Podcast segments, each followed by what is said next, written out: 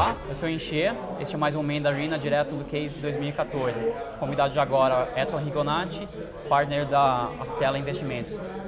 Edson, obrigado pela sua participação Prazer hoje. estar aqui. Eu sei que você acabou de sair do painel também de investidores com o Matsuda e com o Michael Nicholas. Uh, queria conversar falando o seguinte, uh, até porque vamos contextualizar um pouquinho dessa conversa. Acho que uma afirmação, quando é dita várias vezes, vira verdade, né? E uma das nossas verdades nesse mercado é que não tem saída, não tem exit. Mas lá no Cora, você faz um, você mantém uma lista com post, né? Com os deals, os principais deals mais recentes do mercado brasileiro, seja tecnologia ou não, mas que saídas de empresas brasileiras. Então, na verdade, a gente tem saída e várias saídas, e algumas bem significativas, né? Fala um pouquinho da gente, como está o cenário atual desse investimento, considerando que a gente efetivamente tem negócio. Ah, você tem toda a razão, e acho que é uma, é uma dificuldade que a gente enfrenta aqui no Brasil, enfrenta fora. Pouco se fala das saídas que tem no Brasil e, na verdade, é exatamente o oposto. Né? O mercado de M&A brasileiro é extremamente líquido. É, na verdade, a, a Pricewaterhouse e, e a KPMG ambas publicam relatórios mensais de M&A no Brasil e nos últimos cinco anos IT, tecnologia, uhum. é sempre o setor que mais movimenta o, o, o mercado de M&A. Uhum. É, as pessoas elas não ficam sabendo porque a gente tem uma baixa probabilidade, uma baixa cultura de falar desse tipo de coisa. Uhum. Os empreendedores têm medo por questão de segurança, as empresas que compram por questões de, de confidencialidade, mas é, a verdade é que o mercado é extremamente líquido e tem assim, um número muito significativo de saídas. Uhum. E, principalmente, e ainda mais no mercado de tecnologia que você comentou também, né?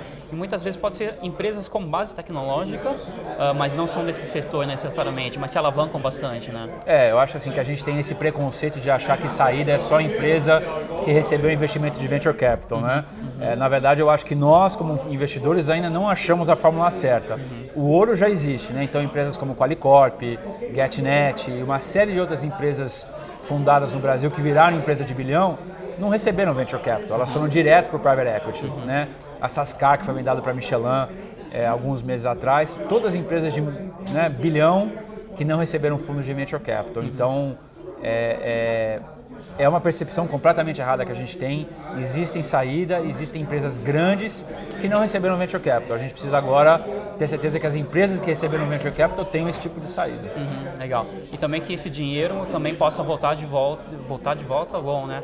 Voltar novamente para o próprio mercado, realimentar outras empresas e e manter esse, esse ritmo do é investimento. Né? É uma coisa que acho que a gente tem experimentado é, das empresas que a gente já investiu, das 18 empresas que a gente já investiu nos últimos cinco anos, quatro já, já tiveram suas saídas e todos os empreendedores estão co-investindo com a gente. Né? Então, acho que é uma prova de quem sabe a gente está aqui começando a formatar o que foi ó, o PayPal Mafia nos Estados Unidos, legal, a gente tem a Stella. Mafia. Com a Stella Mafia vamos mapear. Eu vou pedir então para vocês fazer o seguinte, na identificação, do, do, quando se começar a colocar as empresas no Cora, identifica quais são membros dessa máfia. Aí a gente pode ter um mapa e depois uma foto, né? É isso aí, vamos fazer legal, isso. Legal, legal. E, e, isso, essas aquisições muitas vezes, assim, ou essas, esses M&As, muitas vezes são de empresas mais estabelecidas comprando talvez não startups como a gente gosta de chamar, mas empresas que fizeram alguma disruptura, alguma inovação no mercado, porque sentiram uh, uh, que pode se tornar uma ameaça, ou já se tornaram, né? Como que você está enxergando essa, essa questão das empresas brasileiras ou empresas aqui estabelecidas, entendendo que eles, eh, eles têm ameaças que estão batendo a porta e que, na verdade, se não fizerem nada, elas podem ser as próximas empresas a fechar? Ou aí para um outro ranking, né? não no ranking das investidas, mas no ranking o, o, o ranking das que estão fechando, né, que estão quebrando. É verdade. Eu acho que essa tendência da digitalização do mundo, ela vai se intensificar cada vez mais. É, não em todos os setores de uma vez só, mas em setores, por exemplo, a gente já passou pela digitalização da mídia, a gente está passando pela digitalização do e-commerce, logo logo a gente vai entrar na digitalização dos meios de produção. Então, cada vez mais a gente vai ver grandes empresas vindo buscar em tecnologia é, o apoio, o conhecimento, o capital humano para conseguir sobreviver. É, então, grande parte dos M&As de empresas estrangeiras e das empresas nacionais são buscando isso, são buscando esse expertise, são buscando canais de distribuição. Uhum. Recentemente, a Gartner publicou uma, uma pesquisa super interessante mostrando que 15% das grandes empresas brasileiras, das 500 maiores, já contrataram ou vão contratar um Chief Digital Officer. Uhum. Né? Ou seja, elas estão preocupadas em como que elas vão sobreviver nessa nova realidade. É, não é uma questão de ser, é uma questão de quando. de quando. Então a gente acha que essa, esse volume de transações, de aquisições, é, só tende a aumentar. Uhum. Porque acho que gente, é, principalmente quem está diretamente no mercado de tecnologia, internet, uh, acha que vai vender para o Google, vai vender para o Wall, empresas desse tipo, empresas do próprio mercado de tecnologia. Mas na verdade, provavelmente essa movimentação de, dessas empresas é bem menor do que qualquer outra, né? Os responsáveis pelas grandes aquisições, né? Sem dúvida. Eu acho que no Brasil a gente tem um número cativo de empresas que são frequent buyers, uhum. né? O Wall é uma delas, a Thomson Reuters tem sido assim uma aquisitora em série, né? Acho que nos últimos cinco anos a Thomson Reuters comprou acho que sete empresas aqui no Brasil. Legal.